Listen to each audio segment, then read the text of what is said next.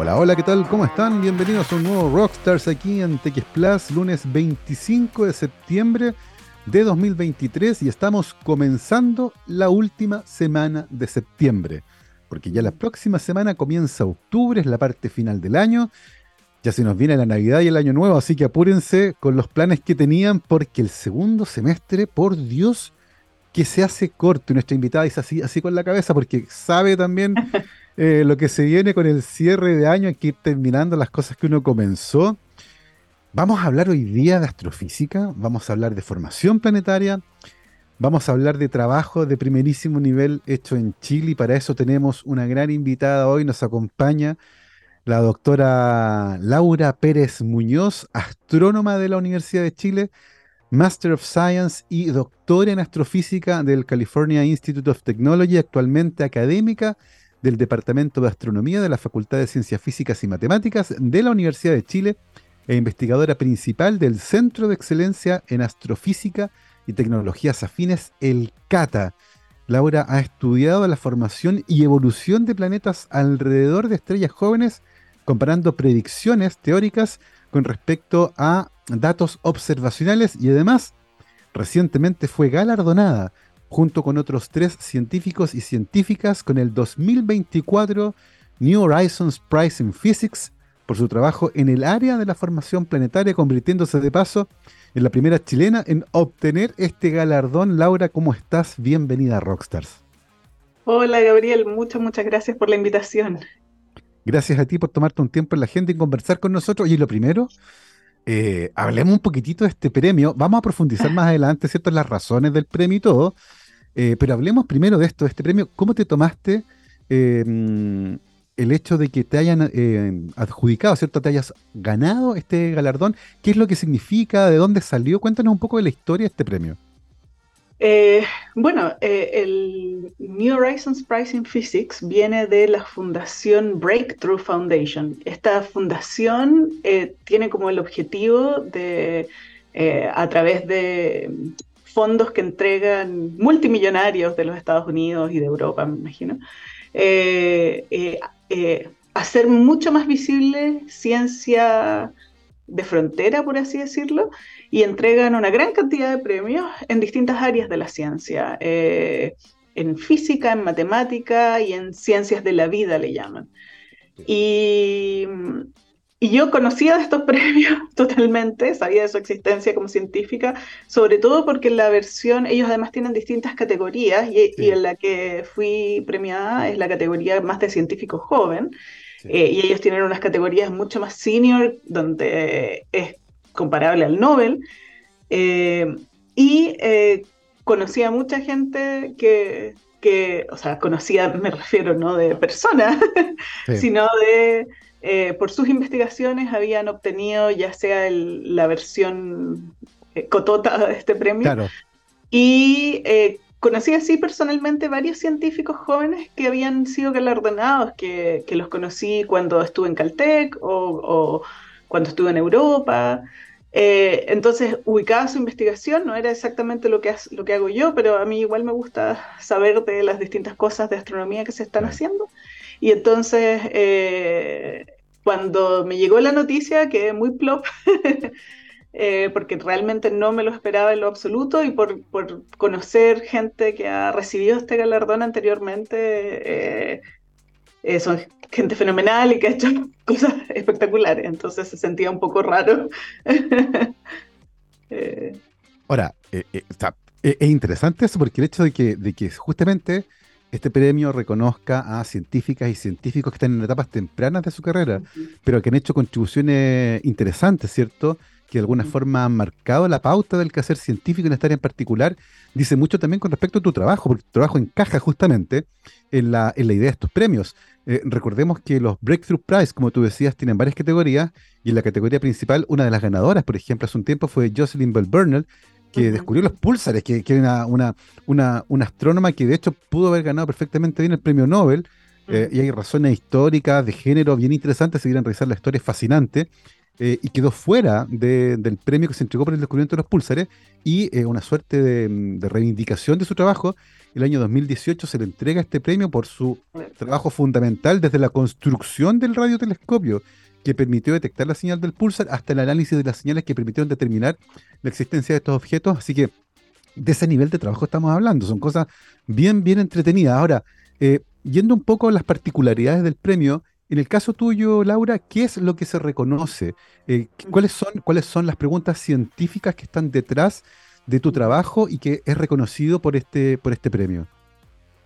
Bueno, en el premio se nos reconoció a cuatro investigadores jóvenes, somos cuatro los galardonados, eh, por nuestras contribuciones al estudio de discos protoplanetarios, que son eh, objetos que orbitan estrellas durante su formación, eh, las orbitan en forma de un disco, y podemos hablar de todo eso más adelante. Y, y es ahí donde la formación planetaria ocurre. Entonces, si queremos entender sobre nuestro sistema solar, cómo se formó los planetas de nuestro sistema solar, y si queremos entender también sobre la variedad de exoplanetas que se han descubierto, que son bien distintos de nuestro sistema solar, hay que estudiar la formación planetaria también. Y entonces el, trabajo por el que se nos reconoce eh, es un poco este, este, esta contribución al desarrollo y en particular por eh, un fenómeno que le llamamos atrapamiento de polvo, o en mm. inglés dust traps, y que sería, eh, eh, y no sé, si, ahondamos más en esto ahora. Sí, sí, sí. Perfecto.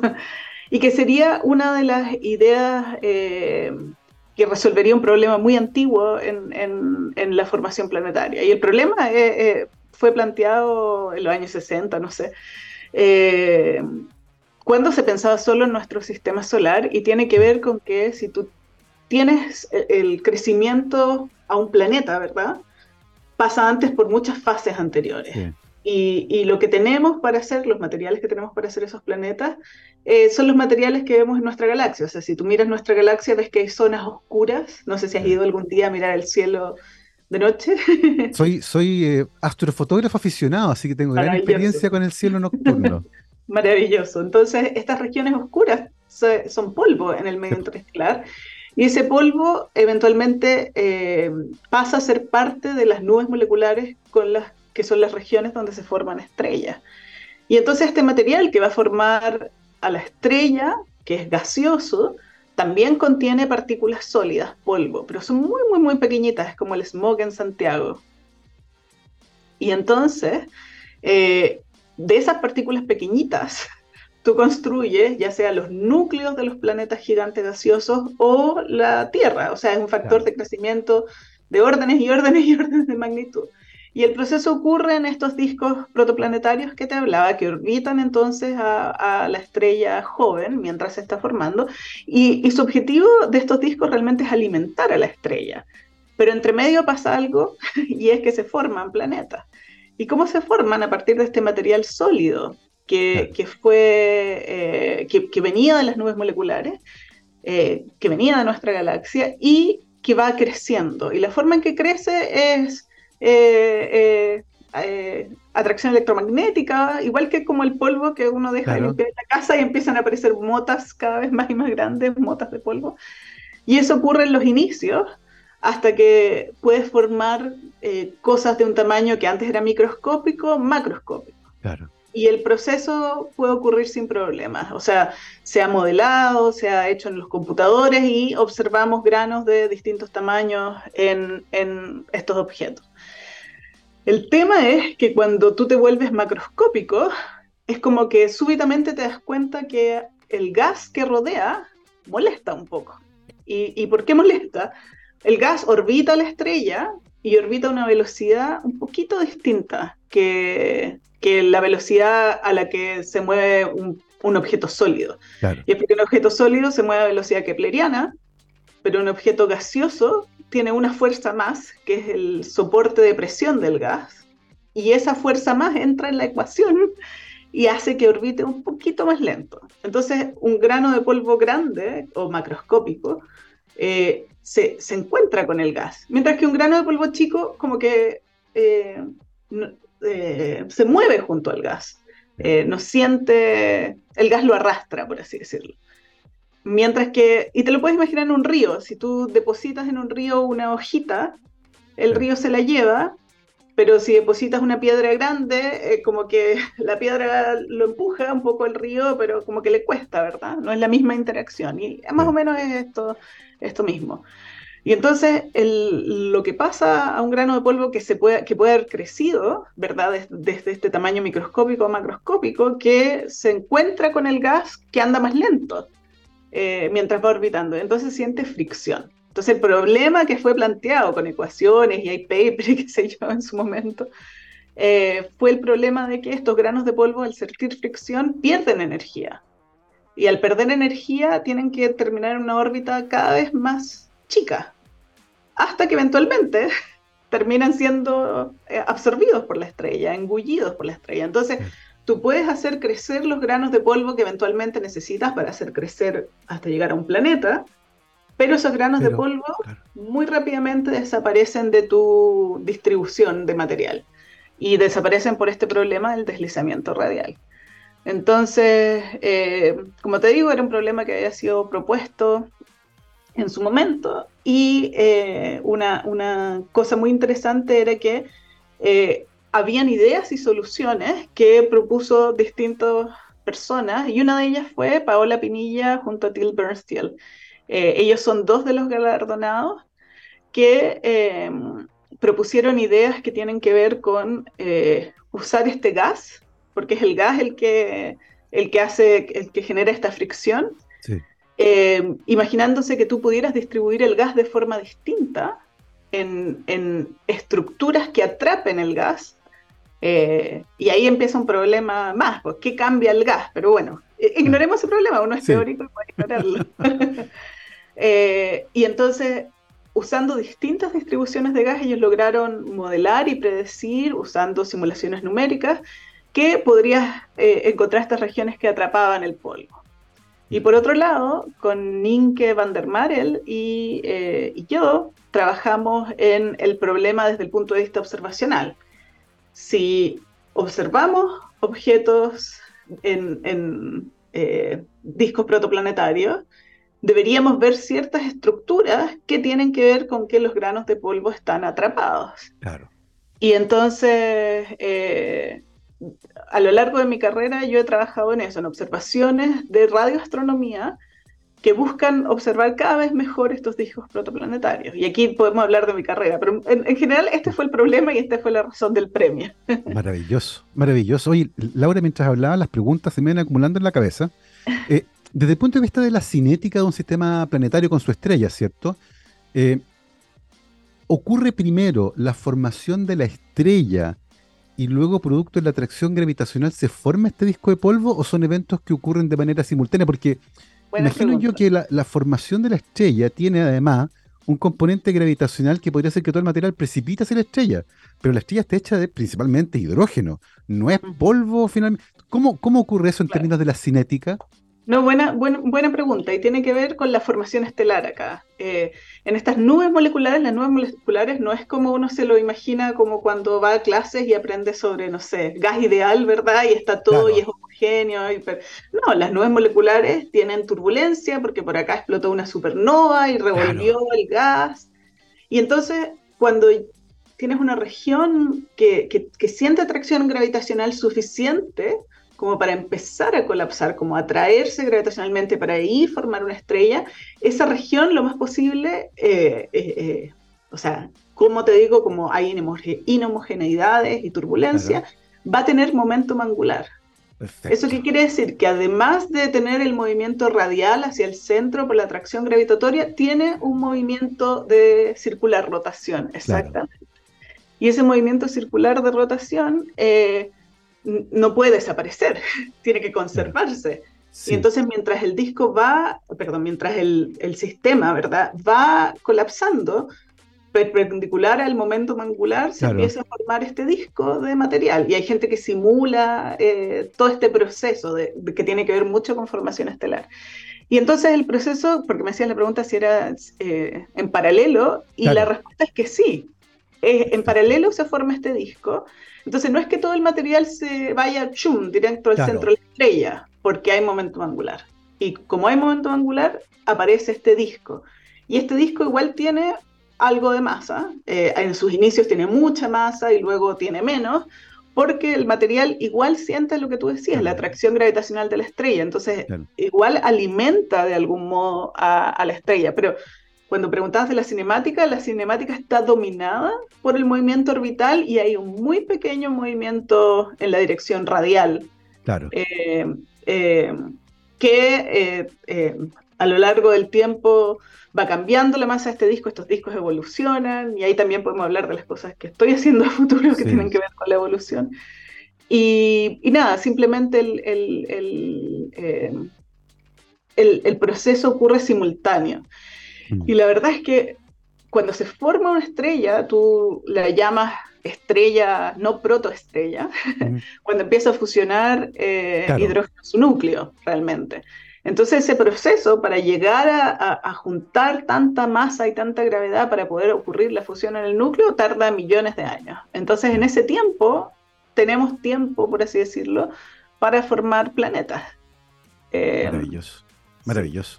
Ahora, e, e, e, es, evidente que la atracción gravitacional de la estrella en formación no arrastra todo el material al centro, porque si no, no había planetas, ¿cierto? Serían pura estrella. Hay un equilibrio ahí entre las fuerzas que están actuando. Otra cosa interesante es que esta estrella cuando se forma tiene, tú decías, momento angular, tiene un eje de rotación y eso también determina, imagino yo, el plano en el cual se forma el disco planetario, porque no, no está en cualquier orientación, ¿cierto? Es perpendicular al eje de rotación de la estrella en formación.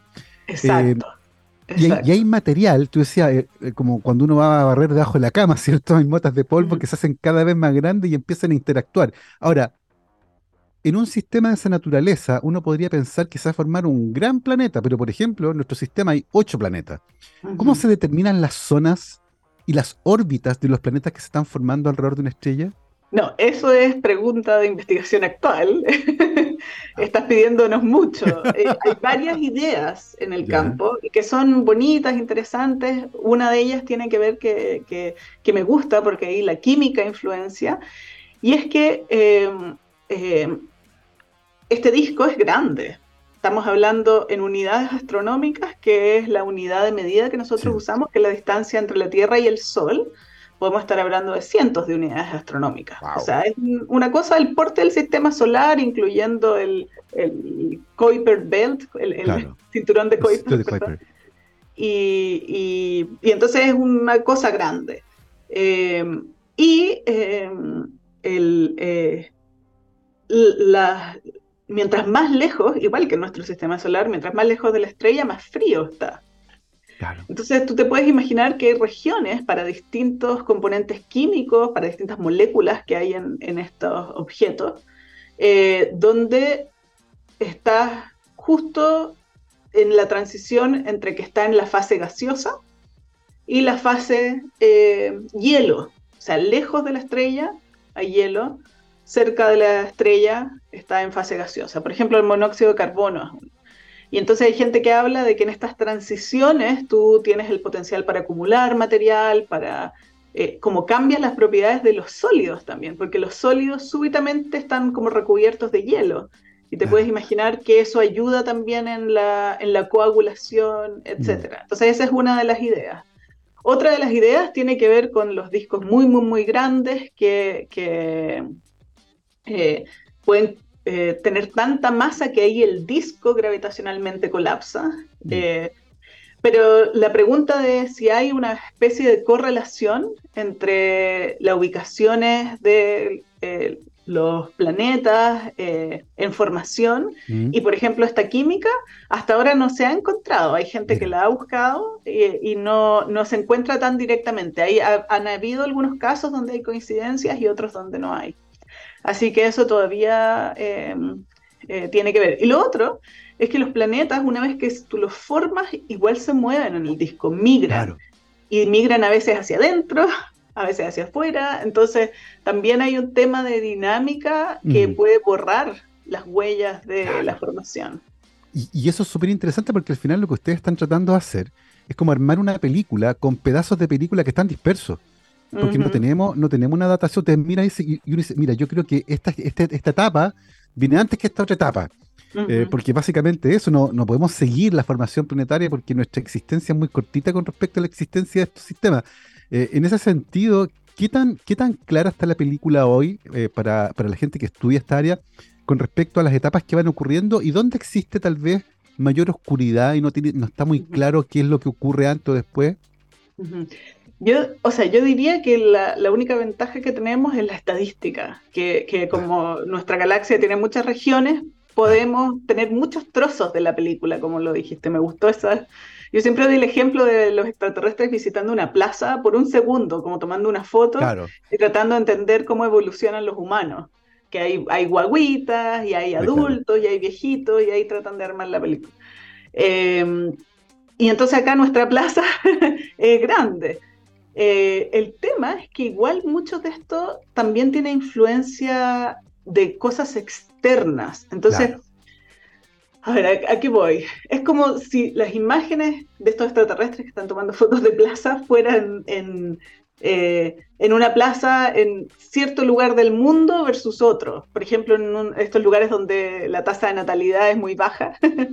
versus un lugar donde la tasa de natalidad es alta y entonces te costaría eh, usar eso para la estadística. Entonces ahí es donde sufrimos, porque las estrellas y los discos se ven muy influenciados por el ambiente alrededor. Por ejemplo, si hay estrellas muy brillantes, masivas, eh, ocurre un fenómeno que le llamamos fotoevaporación, o sea que los fotones brillantes eh, de altas energías de estas estrellas de algún modo disipan el material de estos discos de afuera hacia adentro, en vez de, de adentro hacia afuera, que es como uno lo esperaría en la evolución normal. Entonces, yo diría que lo que nos cuesta harto, a pesar de tener la herramienta de la estadística, mm. es cómo eh, hacer esta comparación bien. y esos son los problemas que nos, que nos topamos. Y lo otro, que estamos igual recién empezando. Eh, eh, el telescopio ALMA lleva operando 11 ciclos, está en el ciclo 10 ahora y partió en el 0.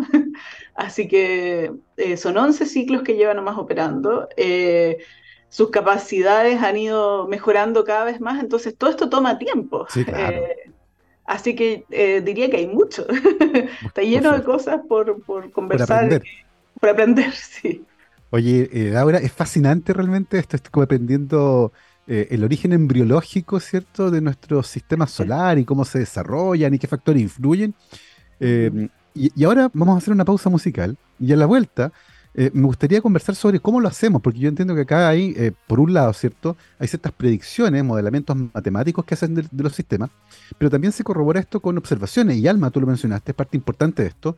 Tenemos otras herramientas, está James Webb también, se está construyendo dos telescopios, tres telescopios muy importantes en nuestro país, eh, para que hablemos de cómo, cómo las distintas tecnologías interactúan a la hora de tratar de contestar estas preguntas que son tan, tan complejas, pero que al mismo tiempo son fascinantes e iluminan un poco sobre la historia evolutiva de nuestro propio sistema solar y de otros sistemas planetarios. Querido Gabriel, vamos a escuchar un poquito de música. Yo les recuerdo que para los desafíos de Chile, la educación es nuestra respuesta. Un mensaje de la Universidad San Sebastián. Y siendo las 12.28, vamos a, como les decía, escuchar música. Y hoy con una fecha muy especial, porque un 25 de septiembre pero de 1980 lamentablemente murió John Henry Bonson Boham, el que es considerado como el mejor baterista de la historia del rock. Fue baterista de la banda Led Zeppelin y murió luego de haberse tomado unos 40 vasos de vodka en mediodía, una cosa así. Era, mm, tenía un problema gravísimo con el consumo de alcohol y la figura de Bonham fue tan, tan relevante que cuando murió Led Zeppelin decidió que la banda no podía seguir. Sin su baterista la banda no sigue y finalmente la muerte de Momhan marca también el final de una de las bandas de rock más influyentes de la historia. Y hoy, recordando su legado, que cambió para siempre también en la, la ejecución y el estilo de la batería del rock, vamos a escuchar a Led Zeppelin y esto que se llama How Many More Times. Vamos y volvemos. 12 con 34, estamos de vuelta aquí en Rockstars TX Plus, programa de día lunes 25 de septiembre de 2023. Estamos conversando con la doctora Laura Pérez Muñoz, astrónoma de la Universidad de Chile, Master of Science y doctora en astrofísica del California Institute of Technology, actualmente académica del Departamento de Astronomía de la Facultad de Ciencias Físicas y Matemáticas de la Universidad de Chile, investigadora del CATA y recientemente galardonada con el 2024 New Horizons Prize in Physics por su trabajo que está vinculado con la formación y evolución planetaria. Laura, ¿qué tipo de herramientas utilizas tú en particular para tratar de entender el nacimiento y evolución de estos sistemas? Muchas gracias, Gabriel. Eh, sí, la pregunta es súper entretenida porque es algo que me encanta y es, usamos herramientas de radioastronomía, de interferometría, y, eh, y, ahora último he estado pasándome a longitudes de onda más cortas, esto es el infrarrojo, mm. e incluso el óptico. Pero lo más fundamental en mi carrera ha sido eh, usar radiotelescopios y los usamos porque esto que te describía antes de los discos protoplanetarios que orbitan alrededor de una estrella que está formándose, son objetos fríos finalmente. La estrella sí está caliente, pero estos objetos que ya están a cientos de unidades astronómicas van a estar fríos. Entonces, eh, y además tienen polvo, que era lo que hablábamos de nuestra, de nuestra galaxia, estas regiones oscuras. Eso quiere decir que si, si los miramos con un telescopio óptico, eh, realmente nos costaría mucho verlos. Hay unas mm. imágenes preciosas del telescopio espacial Hubble donde miran algunos de estos discos en Orión y entonces como Orión está la nebulosa iluminada por estas mm. estrellas brillantes de Orión, eh, se ve, hay como un fondo de, esta radiación de la nebulosa y enfrente hay algunos de estos objetos discos y, la forma en que se ven es que no se ven, o sea, se ven como manchitas oscuras contra este fondo brillante, bonito de la nebulosa. Entonces, el óptico no nos sirve para estudiarlos tanto, igual nos sirve, igual entrega algunas cosas. Entonces, eh, si queremos trazar directamente cómo se distribuye el material, el gas y el polvo, eh, nos vamos a un trazador de cosas frías. Y eso es eh, las ondas de radio. Con las ondas de radio tú puedes, eh, objetos, todos los objetos que tienen temperatura emiten, y eh, mientras más frío, es mejor trazarlo con longitudes de ondas grandes, y esto ya llega a ondas de radio. De eso se trata. Y entonces, el problema que se genera es que nosotros para poder ver cosas, detalles cada vez más, más finos, construimos telescopios cada vez más, más grandes. Es como que tú, te, tú tienes la cámara de tu celular versus la cámara de un paparazzi con unos lentes gigantes. Claro. el lente del paparazzi puede tomar detalles súper finos, hacer un zoom muy grande, ¿verdad? Mientras que el celular no puede, porque el lente es mucho más chico. Entonces, es lo mismo en astronomía. Nosotros queremos construir eh, eh, telescopios cada vez más grandes. Y esto funciona a tamaños relativamente razonables en, el óptico, en el infrarrojo. Pero cuando tratas de ir a longitudes de onda de radio, necesitarías construir un telescopio kilométrico. Entonces, ahí eh, no es factible.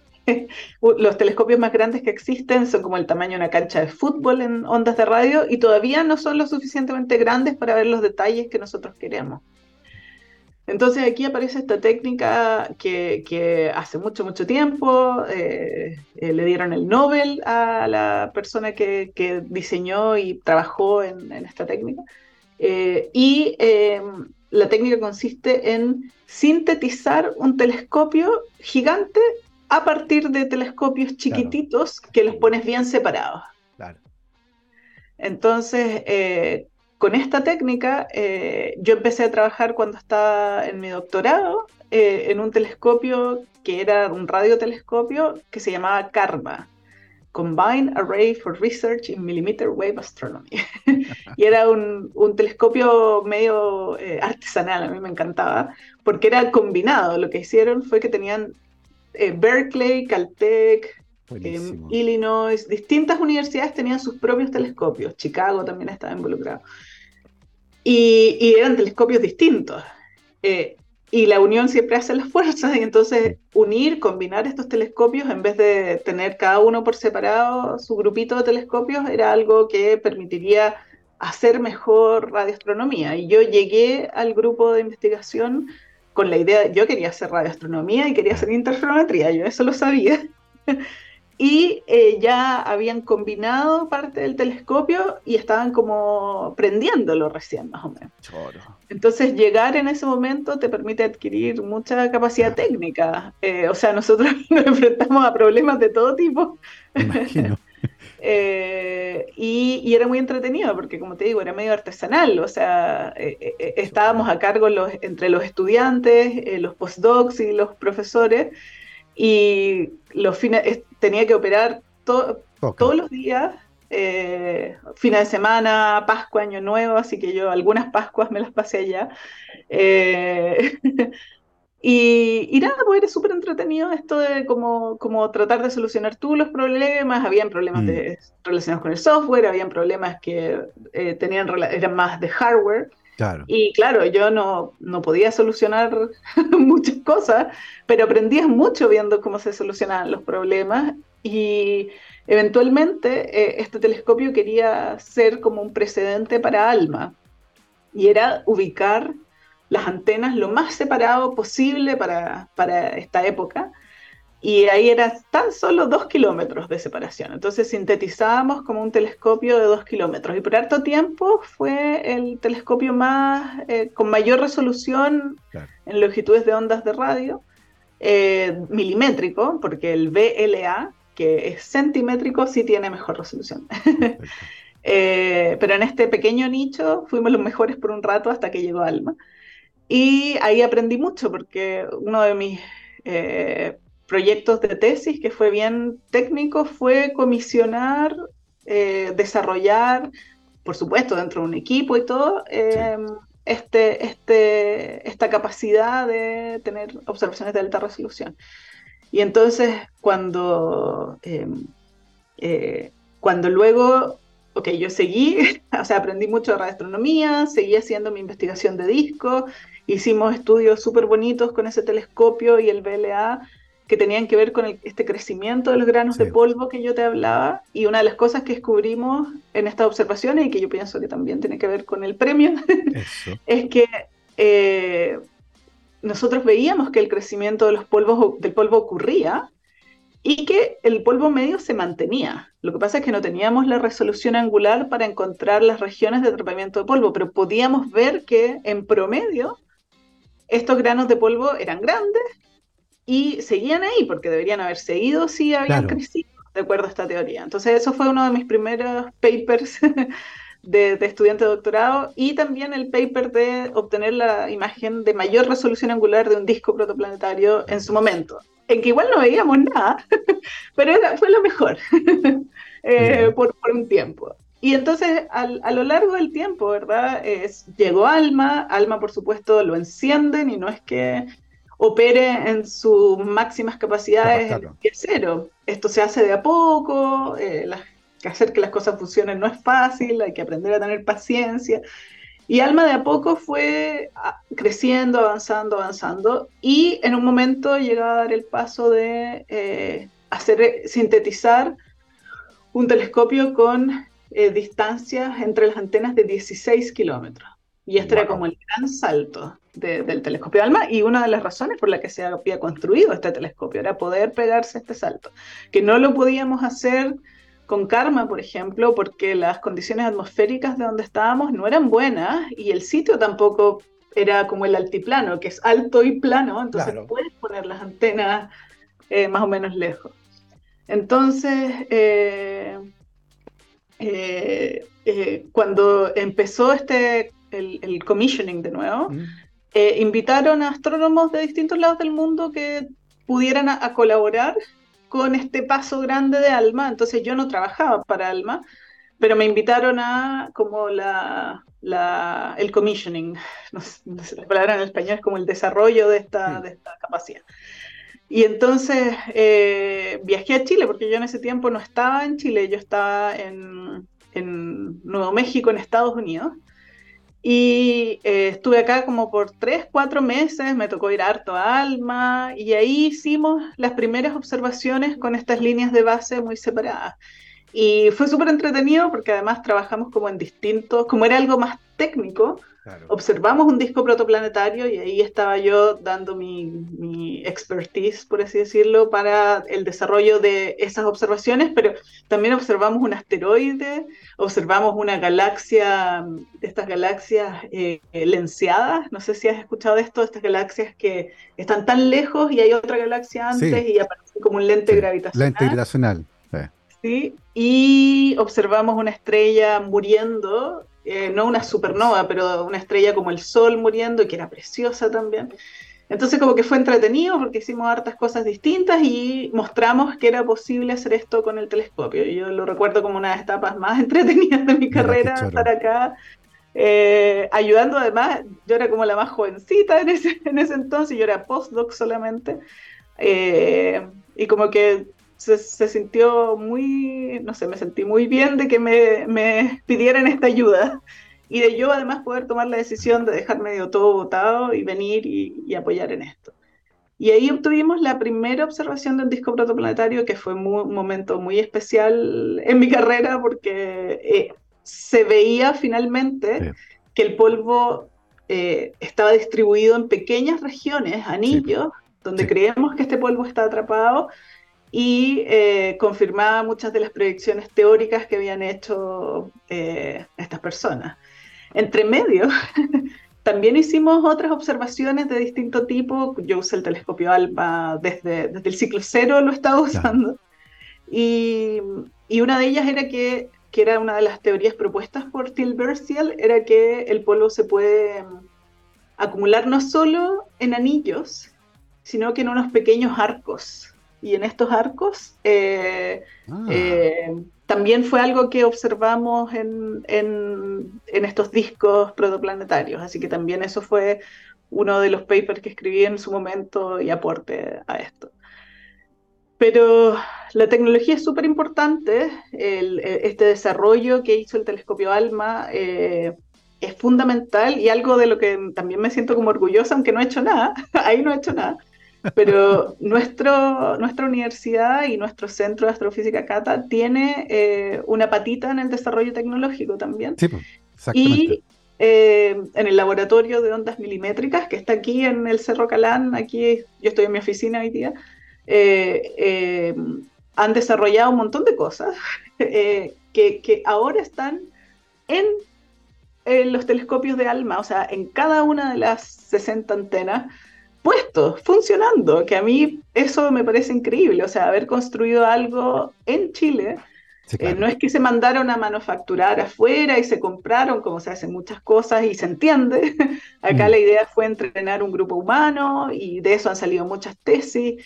Y digo, me siento orgullosa porque es algo que pasa acá, em, pero yo no tuve nada que ver. Y muestra también que se puede hacer desarrollo tecnológico desde nuestro país.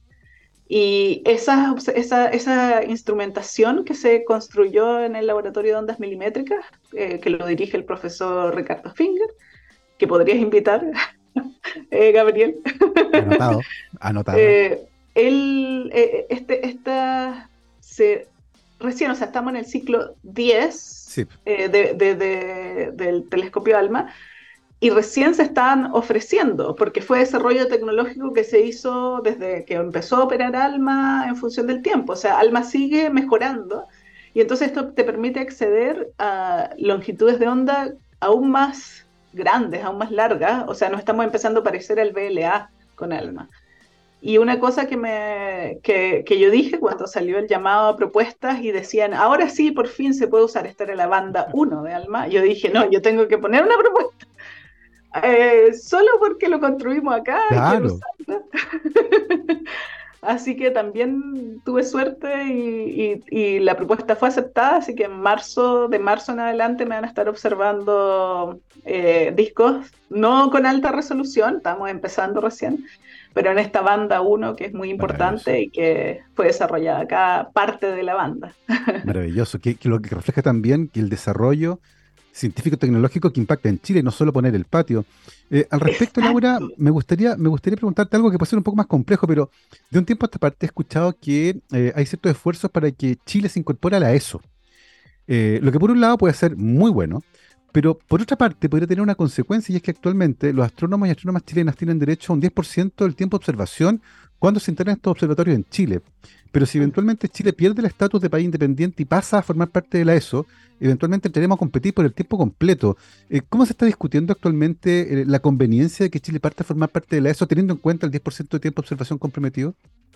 Mira, que yo sepa hasta ahora, la ESO no ha hecho una conversación formal que yo sepa, pero esto es mi conocimiento, con la Sociedad Chilena de Astronomía, por ejemplo, SOCHIAS. Mm. Entiendo que si ellos tienen conversaciones, las tienen a un nivel político, o sea, Ministerio de Relaciones Exteriores.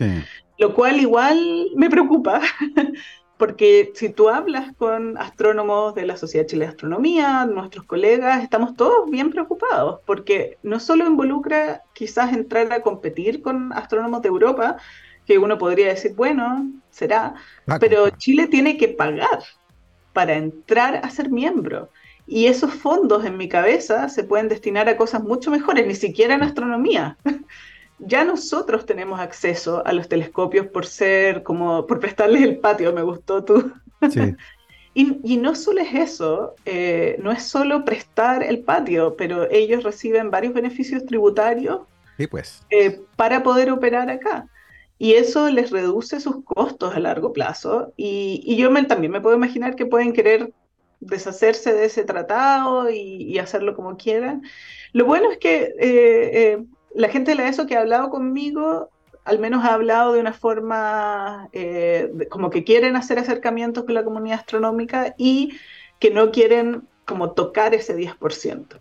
Pero a mí lo que me preocupa, aunque no toquemos el 10%, es la inversión en dinero de nuestras arcas fiscales que puede ser usado en muchas otras cosas. O sea, esto es como darse un lujo. Esa es mi visión. Eh, y sobre todo porque ya tenemos el lujo. Entonces, eh, sí, así que eh, diría que la mayoría de los astrónomos piensa como yo, o, mm. espero no estar malinterpretando la visión de muchos de ellos, pero de que sí, es algo que, que, la mm. ESO lo está pensando y espero que nos escuchen los políticos y las personas de los ministerios y que sepan que no es solo cortar una cinta y sacar fotos. Acá, acá eh, pones en riesgo el... Eh, o sea, Chile es mundialmente conocido por astronomía, pero ahora nos estamos además haciendo conocidos por la ciencia que sacamos de acá. Exactamente. Y es un poco matar la gallina en los huevos de oro, no sé. completamente de acuerdo contigo, Laura. Yo creo que es un tema interesante de conversar porque efectivamente es una decisión que pasa por Cancillería, pasa por el Ministerio de Relaciones Exteriores, pasa por eh, política finalmente pero la opinión de científicas y científicos debe ser escuchada porque no solo el patio, como, como hicimos esta cierta alegoría, eh, se hace muy buena astronomía con ese tiempo que se le dedica a los científicos y científicas chilenos. Prueba de ello es el premio que acabas de ganar, este New Horizons in, Physics.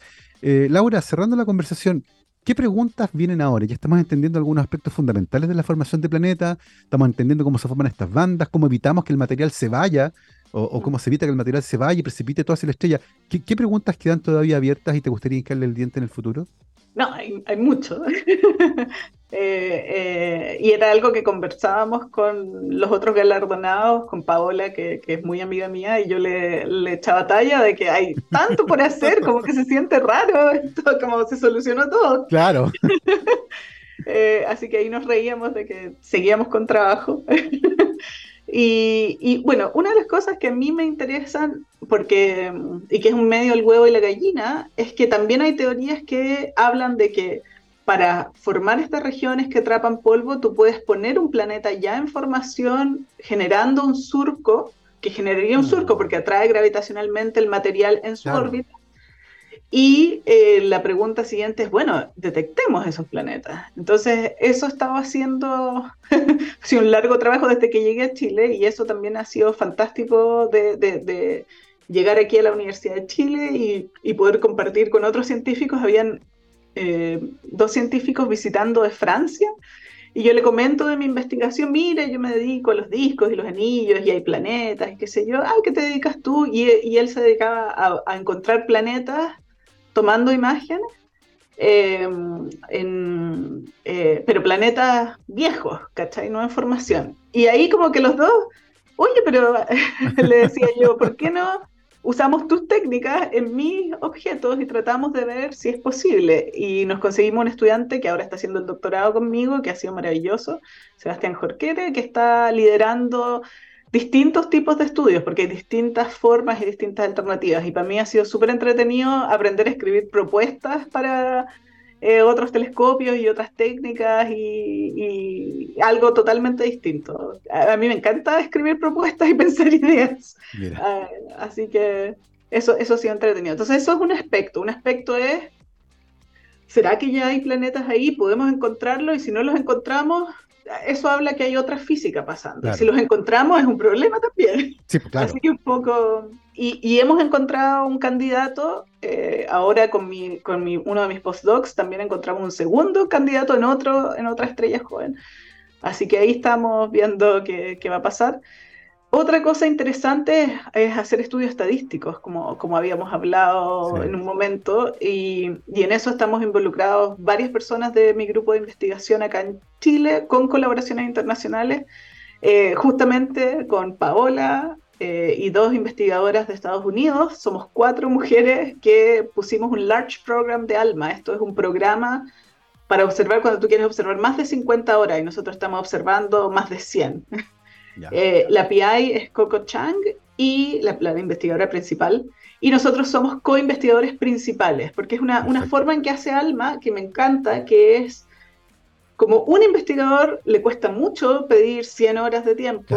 Si lo partimos en cuatro, de algún modo es más razonable la solicitud de tiempo de telescopio. Entonces, eh, eh, la idea de esta, de esta propuesta es mirar esta población estadística en distintas regiones, una región joven, una región de mediana edad y una región vieja, o sea, donde las estrellas son jóvenes, medianas y viejas, y ver cómo evolucionan sus discos, porque hay teorías físicas de la evolución de discos que Paola tiene que ver también ahí con su teoría y que nosotros más observacionales queremos tratar de conectar. Así que eso ha sido entretenido, aprendido harto. eh, y diría que una tercera cosa que tiene que ver con estadísticas es este estudio de la banda 1. La banda 1 de ALMA, que es esta que, que es parte de ella fue desarrollada acá en in-house. Eh, parte de esta banda tiene, eh, eh, traza los granos de polvo más grandes en estos sistemas. Y eso te permite de algún modo tener una mejor medida de la masa de los granos sólidos. La masa de los granos sólidos es importante porque si no la sabes bien, o sea, cuántos granos sólidos hay, de algún modo no sabes cuánto material tienes para formar planetas. Quizás hay muy poco, y la pregunta es, chuta, ya se formaron los planetas, o quizás hay suficiente, o qué sé yo. Entonces ahí estamos haciendo toda una región, eh, lupus se llama la región del lobo, y esa región la estamos estudiando entera, todas las estrellas que podemos estudiar eh, en la banda 1 para, para medirle la masa. Así que sí, hartas cosas. harta cosa por delante. Cada, respuesta genera nuevas preguntas en ciencia y ciertamente las preguntas que vienen ahora son fascinantes y mm, intentar responderlas nos va a permitir conocer aspectos más fundamentales de la formación de sistemas planetarios como el nuestro. Son las 12.58, estamos llegando al final de esta entretenidísima conversación y le queremos dar las gracias a nuestra invitada, la doctora Laura Pérez Muñoz, astrónoma de la Universidad de Chile, Master of Science y doctora en astronomía del eh, California Institute of Technology, académica de la Facultad de Ciencias Físicas y Matemáticas de la Universidad de Chile, investigadora del CATA y recientemente galardonada con el 2024 New Horizons Prize in Physics. Felicitaciones por ese logro que resalta la enorme calidad de la ciencia que se hace en Chile. Eh, no solo poner el patio, como decíamos, sino que se hace muy, muy buena ciencia con esa oportunidad que tenemos. Laura, muchísimas gracias por habernos acompañado hoy. Muchas gracias, Gabriel. Fue muy entretenida la entrevista y por tener este espacio para hablar de ciencia, porque tú entrevistas a científicos de toda índole y ha sido entretenido escucharlo. Maravilloso. Muchas gracias, Laura. Nos vamos nosotros y es el lunes, así que tenemos Talk. Talk es una serie de microdocumentales producidos por TX Plus y auspiciado por la Universidad San Sebastián con la finalidad de acercar la ciencia y tecnología a un público no académico, pero sí interesado en descubrir de la voz de sus protagonistas los distintos aspectos de la ciencia. Y todos los lunes a la una de la tarde se estrena un nuevo capítulo. En el capítulo que estrenaremos hoy, Lunes 25 de septiembre te invitamos a un viaje introspectivo y profundo a través de la astrofotografía junto a Karina Letelier, astrofotógrafa y ganadora del Astronomy Picture of the Day de la NASA. La astrofotografía es una disciplina que nos recuerda nuestra posición en el vasto universo y nuestra capacidad para capturar su belleza. Es más que la simple captura de imágenes, es una experiencia que nos hace reflexionar sobre nuestra existencia y nuestro lugar en el cosmos. A medida que exploramos los misterios del espacio exterior a través de nuestras cámaras, también exploramos nuestra propia curiosidad y el asombro interno. Este y otros capítulos de Talk están disponibles en nuestro canal de YouTube y también en la página web de TX. Que estén bien, nos vemos. Chao, chao.